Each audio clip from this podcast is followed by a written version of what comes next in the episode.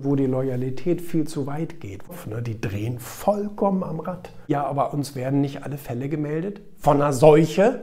Und ich als Arbeitgeber habe auch nicht das Maximum aus dem rausgeholt. Ich fand das echt ein spannendes Buch, Die Loyalitätsfalle von Rainer Hank, warum wir dem Ruf der Horde widerstehen müssen. Er sagt nämlich ganz, ganz klar, dass ähm, Loyalität zwar einen guten Ruf hat, es wird immer so romantisiert in den Medien und in Büchern und in Filmen die unbändige Loyalität zueinander, zur, zum, zur, zur, zur, zur Firma, zur Familie, zum Staat. Und er sagt, da wird es aber letztendlich gefährlich, weil man unter Loyalität sehr schnell oder damit sehr schnell so ein moralisches Gefängnis für sich aufbaut und man letztendlich gar keine freien Entscheidungen mehr trifft, sondern als Prämisse über allem immer die Loyalität zum anderen oder zu den anderen oder eben im schlimmsten Fall zum Staat äh, hat.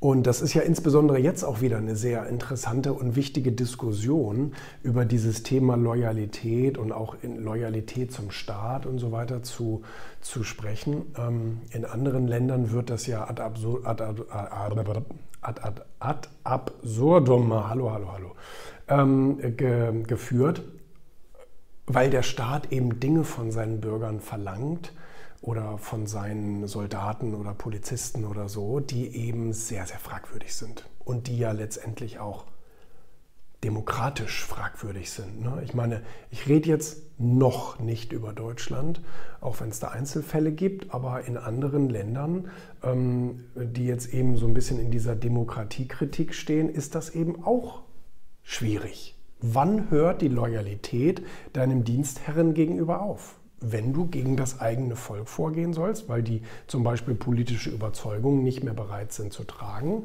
Fragezeichen. Ja, und das ist eben etwas, was er hier sagt. Also die, die, ähm, er sagt zum Beispiel, ähm, dass auch in Firmen Loyalität so weit geht, dass Leute beim Betrug mitspielen. Also dass die das Top-Management sozusagen darin unterstützen oder verschweigen, dass da etwas ganz gehörig schief läuft. Und das wird dann unter Loyalität verbucht. In der Familie genauso. Ne? Also er beschreibt hier Fälle von Müttern, die sagen, hey, selbst wenn mein Kind ein Massenmörder wäre, ich würde es verstecken vor den Behörden. Und das, das, das sind dann eben so Sachen, wo die Loyalität viel zu weit geht, wo sie über das, über das Logische und Vernünftige eben hinausgeht. Ne? Und ähm, ich fand es wirklich, ein, wirklich ein spannendes Buch. Ist ja auch ein, ein spannendes ähm, Layout, muss man sagen. Spannendes Design eben mit diesem Achtung, Achtung, Achtung. Ähm, man muss da echt drauf aufpassen, weil es eben so romantisiert wird. Weil jeder sagt, Loyalität ist wichtig und das Beste und das, das müssen wir erreichen. Und der Autor sagt ganz, ganz richtig, also da sollten wir widerstehen und das öfter in Frage stellen. Ist so, ich bin da total froh, dass ich ähm, mit so einer Geduld gesegnet bin. Die muss ich ja nicht sonderlich trainieren, sondern die ist mir irgendwie so angeboren. Ähm, aber andere haben das natürlich nicht. Ich sage immer zu den Leuten, mach dir nicht so viel Stress alles wird schwieriger, alles wird länger dauern. Also insbesondere, egal, eigentlich egal, welches Projekt du machst, also auch wenn du irgendwie was Karitatives machen willst, haben wir auch gerade erlebt oder, oder äh, was weiß ich, aber natürlich insbesondere im Job und im Unternehmertum, es dauert alles einfach länger. Momentan extrem. Also wir haben gerade zwei Projekte und die zwei Projekte, ähm, die, ich hatte die schon wie sagt man, großzügig geplant. Ich hatte schon gesagt, naja, komm, wir wollen mal nicht, das wird so schnell nicht gehen. Ähm, und ähm, trotzdem bin ich nochmal wieder sozusagen ähm, verzögert, weil ähm, gut, Corona kam natürlich äh, dazu. Ähm, das liegt gar nicht so sehr daran, dass wir dann dadurch so langsam sind. Aber andere sind so unvorstellbar langsam. Ich bin gerade sehr, sehr erstaunt, wie die deutsche Wirtschaft, wie Dienstleister und andere da gerade ins Hintertreffen gelangen egal was ich gerade mache, ob ich mit einem, also wo, wo, wo, ich will jetzt gar nicht irgendwelche bezeichnenden Namen nennen, nachher, so, nachher sind die böse auf mich. Ähm, egal, wo ich sage, ich brauche diesmal, kannst du den mal ansprechen, ähm, ich brauche einen Rückruf da, was ist damit? Dann telefoniere ich da dreimal hinterher und das dauert Wochen, was sonst normalerweise Tage gedauert hat. Wochen, bis ich bei Sachen eine eindeutige Antwort habe, bis der Ansprechpartner wieder aus dem Urlaub ist oder wieder aus dem Homeoffice ist oder wieder erreichbar ist oder wie auch immer. Es ist so spannend gerade, es ist so spannend, wie verzögert das alles wird. Ich glaube, ich glaube nicht unbedingt an den großen Crash der Wirtschaft. Natürlich wird es Insolvenzen geben und so weiter, aber auf der anderen Seite wird es hoffentlich auch wieder ein bisschen, bisschen Gegengewicht geben. Aber weil andere Firmen natürlich im Großen und Ganzen schon auch gutes Business gemacht haben. Also insbesondere einige bestimmte Branchen haben sehr gutes Business natürlich gemacht. Ähm, aber ähm, ich glaube, es wird ein absolutes Minuswachstum geben. Ne? Also ich, äh, ich kann mir nicht vorstellen, dass diese ganze Verzögerungstaktik, weil so viele Projekte jetzt keine Wertschöpfung betreiben, also alleine diese zwei Projekte, die ich habe, ähm, die bringen ja, solange sie in der Vorbereitung sind, bringen die ja kein Geld, sondern sie kosten ja nur Geld. Also ich produziere ja dadurch nur Ausgaben, aber keine Einnahmen. Und das ist etwas, äh, was ich in vielen Wirtschaftsbereichen vermute, dass viele Sachen sich ewig lange hinzögern und es keine Wertschöpfung wirklich gerade gibt in vielen Fällen. Oder keine Plus-Wertschöpfung, ne? kein Wachstum. Nee, und also da bin ich momentan echt gerade, aber wie gesagt, dankbar für meine Geduld, dass mich das nicht so aufregt. Aber ich habe auch andere Freunde und Geschäftspartner, die kriegen einen hochroten Kopf. Ne? Die drehen vollkommen am Rad, äh, weil sie eben diese Geduld nicht haben. Ne? Es gab ja mal eine Studie, oder mehrere mittlerweile sogar schon, ähm, äh, diese, dieses Abwarten können, ne? also diese Disziplin zu haben, auch äh, Geduld zu üben, ähm, spricht ja für für, für ein Erfolgspotenzial. So. Und die Leute, die eben dieses, diese, diese Geduld nicht haben, ähm, die sind oftmals sehr viel gefährdeter, was, was Entwicklung im Leben anbelangt. Ne? Die, die schlagen auch schnell mal einen falschen Weg ein, wie wir in der Loyalitätsfalle zum Beispiel gesehen haben. Ne? Also diese Ungeduld zwingt sie dann auch manchmal zu mm, fragwürdigen Handlungen, wie auch immer. Nein, aber äh, das, das beobachte ich momentan, diese extreme Verzögerung in allem und Leute nicht erreichbar und Leute im Urlaub. Wofür brauchst du überhaupt gerade Urlaub? Das verstehe ich überhaupt nicht. Wovon willst du einen Urlaub machen? Vom ganzen Zuhause rumsitzen? Also mal ehrlich jetzt. Also das ist alles etwas, was ich sehr, sehr spannend finde. War auch wieder so eine Meldung aus dem Kuriositätenkabinett heute Morgen. Habe ich in der Welt gelesen, da war so ein Artikel ähm, über wie gefährlich ist Corona für Kinder. Und ähm, dann haben sie da geschrieben, von wegen, ne, so eigentlich gar nicht so schlimm in Anführungsstrichen, weil äh, von diesen 14 Millionen Kindern oder wie viele es in Deutschland gibt oder 12 Millionen, ich weiß es gar nicht, ähm, wurden 1300, 1400 eingeliefert sozusagen und ähm, 64 davon mussten dann irgendwie intensivmedizinisch behandelt werden. Und ähm, das ist dann ja schon mal irgendwie 0,001 irgendwas. Also das heißt, ähm, scheinbar nicht so, nicht so tragisch. Jedenfalls, ähm, das war gar nicht das, was mich äh, daran irritierte, sondern was mich irritierte war, dann sagte nämlich das RKI, ja, die Zahlen sind aber wahrscheinlich noch ein bisschen anders.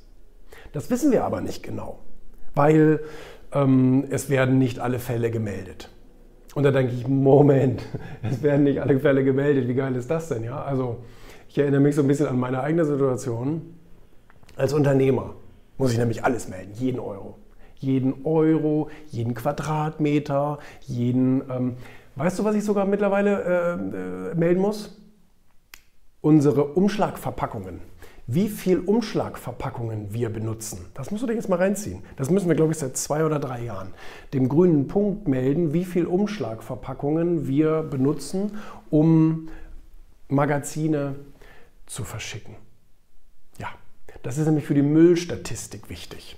Für die Müllstatistik und wir müssen nämlich Gebühren Zusatzgebühren für diesen Müll bezahlen, den wir sozusagen verursachen. Das ist so ein Verursacherprinzip. Da wird jeder Verlag in Deutschland gefragt, ähm, wie viel Umschlagverpackungen, also Briefe, Briefumschläge oder ne, andere benutzen Plastik, um ihre Magazine zu verschicken. Wir benutzen Papierumschläge.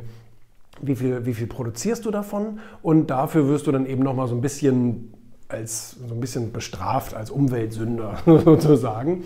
Ähm, genau. Und äh, dafür, musst du, dafür musst du dann halt Gebühren, zusätzliche Gebühren abdrücken. So, das heißt, der Staat weiß sogar von mir, wie viel scheiß Umschläge ich im Jahr benutze. Das weiß der. Und jetzt sagt das RKI, ja, aber uns werden nicht alle Fälle gemeldet von einer Seuche.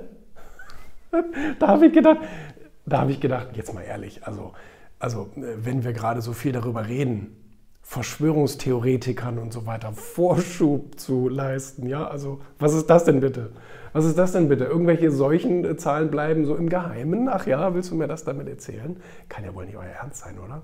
Ähm, also wirklich. Vorhin habe ich eine andere, einen anderen Artikel gelesen, aber im Handelsblatt ähm, stand drin, von wegen neues Unternehmenszentralregister in Deutschland geplant. So, Deutschland hat angeblich keine zentrale Datenbank, wo alle Firmen mal gelistet sind. So, ne, mit Besitzverhältnissen und so weiter und so fort. Habe ich gesagt, wollt ihr mich jetzt verarschen?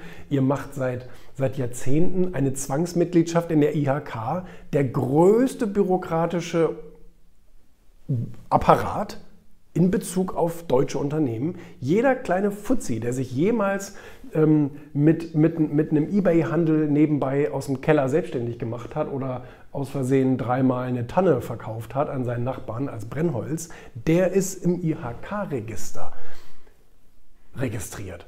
War bisher so meine Auffassung. Also, und jetzt wollen sie wieder ein neues Zentralregister schaffen, damit es endlich mal ein zentrales Unternehmensregister gibt. Nein, also ähm, da bin ich jetzt, also das waren so für mich so die beiden Aufreger des Tages oder die Unverständnisse des Tages. Ja, die Unverständnisse des Tages vielleicht. Also die, die, die Regierung weiß genau oder das Zentralregister weiß genau, wie viel, ähm, viel äh, Briefumschläge ich im Jahr benutze, aber weiß nicht, äh, wo irgendwelche Seuchenfälle nicht gemeldet werden und weiß nicht, äh, welche Unternehmen es in Deutschland gibt. Willst du mich veräppeln? Also das fand ich ein bisschen arg äh, seltsam, muss ich sagen arg seltsam. Hilft deinen Mitarbeitern, ihre Ziele zu erreichen und das geht von selbst. Ja.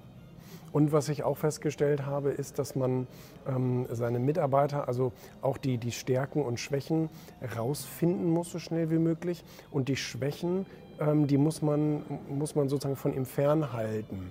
Also wenn ich zum Beispiel wenn ich zum Beispiel jemanden bei uns in der kreativen Abteilung habe, das ist dann Grafik, Layout und Designs und so weiter, ähm, von dem versuche ich möglichst viel Verwaltung, äh, also im weitesten Sinne, weißt du, was ich meine?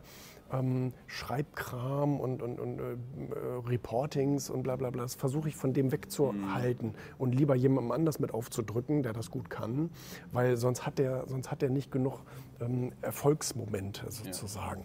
Ja. Ähm, weil ähm, man hat immer einen Stärkenbereich und einen Schwächenbereich. Wenn du jetzt in einem Stärkenbereich bist, du machst zwei Sachen, die machst du auch gut, danach musst du aber zwei äh, Sachen machen, die dir nicht leicht fallen oder wo du Probleme hast, äh, und dann kriegst du nachher für die Sachen, die, die, du, die du schlecht gemacht hast, kriegst du einen auf den Deckel mhm. oder hast einfach kein Erfolgserlebnis, dann macht, das ganze, dann macht der ganze Job keinen Spaß. Und ich als Arbeitgeber habe auch nicht das Maximum aus dem rausgeholt. Ich hole doch lieber noch, noch ein paar Stunden Kreativität aus dem raus, ähm, weil, weil, weil äh, da, da ist er gut, ähm, anstatt da jetzt irgendwie versuchen, an irgendeiner Schwäche rumzudoktern. Ne?